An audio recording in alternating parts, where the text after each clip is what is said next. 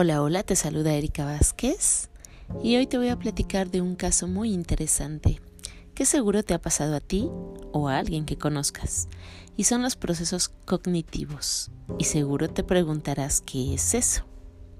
Te voy a dar una pequeña introducción. ¿Cuántas veces nos ha pasado que estamos sumamente agotados, que nuestro cuerpo nos pide un descanso? ¿Te ha pasado? Inclusive caemos en un agotamiento crónico por tanto estrés. Alguna enfermedad, qué sé yo, preocupaciones tal vez. La importancia radica en que hay procesos cerebrales que se van sumamente comprometidos y nosotros ni en cuenta. ¿Sabías que existen los procesos cognitivos? Pues no te vayas de este interesante tema, vamos a hablar el día de hoy. Una breve descripción del caso tenemos, nos llegó un caso clínico de un paciente masculino de 55 años de edad, juez de un pueblo de provincia, que presenta un cuadro clínico posterior a una gripe severa de 3 a 4 semanas. Presenta fiebre de 40 grados, no hay antecedentes heredofamiliares de enfermedades mentales, sus exámenes de laboratorio y gabinete normales, no hay antecedentes de consumo de alcohol o sustancias, actualmente no toma medicamentos, es un hombre aparentemente sano, presenta sobrepeso, no se sospecha de ninguna alteración sensoperceptiva o trastorno delirante. Presentó dificultades de memoria, aprendizaje, concentración y pensamientos duraderos, precedido de una gripe severa que causó una disfunción cerebral transitoria. Su resultado de las pruebas de estado mental, una ligera disminución en su rendimiento, no se encontró evidencia de un síndrome amnésico o de un estado de delirium. No se sospechó de otro trastorno mental. Se diagnosticó como trastorno cognoscitivo leve. Un poco de lo que es la psicología cognoscitiva. Dentro de la psicología cognoscitiva, esta rama que se encarga de estudiar nuestros procesos cognoscitivos, es decir, aborda todo lo que sucede en nuestro cerebro. Y entonces, ¿qué es la cognición? Es la capacidad de obtener información a partir de procesamientos por parte del cerebro que nos ayudan a eh, absorber toda la información, la cual ayuda a interpretarla y darle un significado. En este sentido, los procesos cognitivos dependen tanto de las capacidades sensoriales como del sistema nervioso central. Estos procesos mentales son entonces procedimientos que utilizamos para incorporar nuevos conocimientos y tomar decisiones al respecto.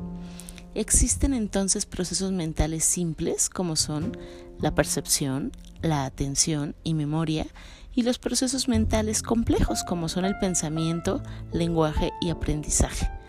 Este paciente presentó dificultades de memoria, aprendizaje, concentración y pensamiento duradero, como ya comentamos, precedido de una gripe severa. Así pues, tuvo una afectación tanto en sus procesos mentales simples como complejos.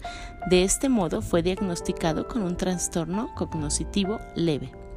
El deterioro cognoscitivo leve se caracteriza por una reciente y ligera pérdida de memoria, más allá de la pérdida que cabría esperar al considerar la edad y el nivel educativo de los pacientes. En los pacientes con DSL no hay demencia ni tampoco afectación significativa de otras funciones cognitivas. Las estrategias y ejercicios sugeridos para trabajar este trastorno son establecer parámetros de normalidad, realizarle pruebas diagnósticas que apoyen la sintomatología que presenta el paciente, darle un seguimiento de evaluaciones periódicas y dentro de la terapia cognitiva se sugiere actividad recreativa como la ejercitación cognoscitiva, entrenamiento de razonamiento inductivo y asociaciones de figuras, aprendizaje de lista de palabras, es decir, todo aquello que preserve la actividad intelectual y el desarrollo de mecanismos de compensación. Es una buena estrategia combinar las actividades del cuaderno con otros ejercicios de estimulación cognitiva más lúdicos, como puede ser juego de cartas, de mesas, crucigramas, sopa de letras, sudokus u otras tantas actividades que requieren un esfuerzo cognitivo. Tocar un instrumento, por ejemplo, hacer costura, entre otras.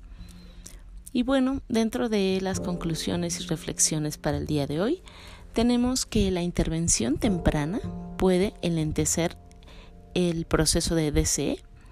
Hoy se dispone de medidas terapéuticas, tanto farmacológicas y no farmacológicas, que podrían mejorar la memoria en pacientes con este trastorno.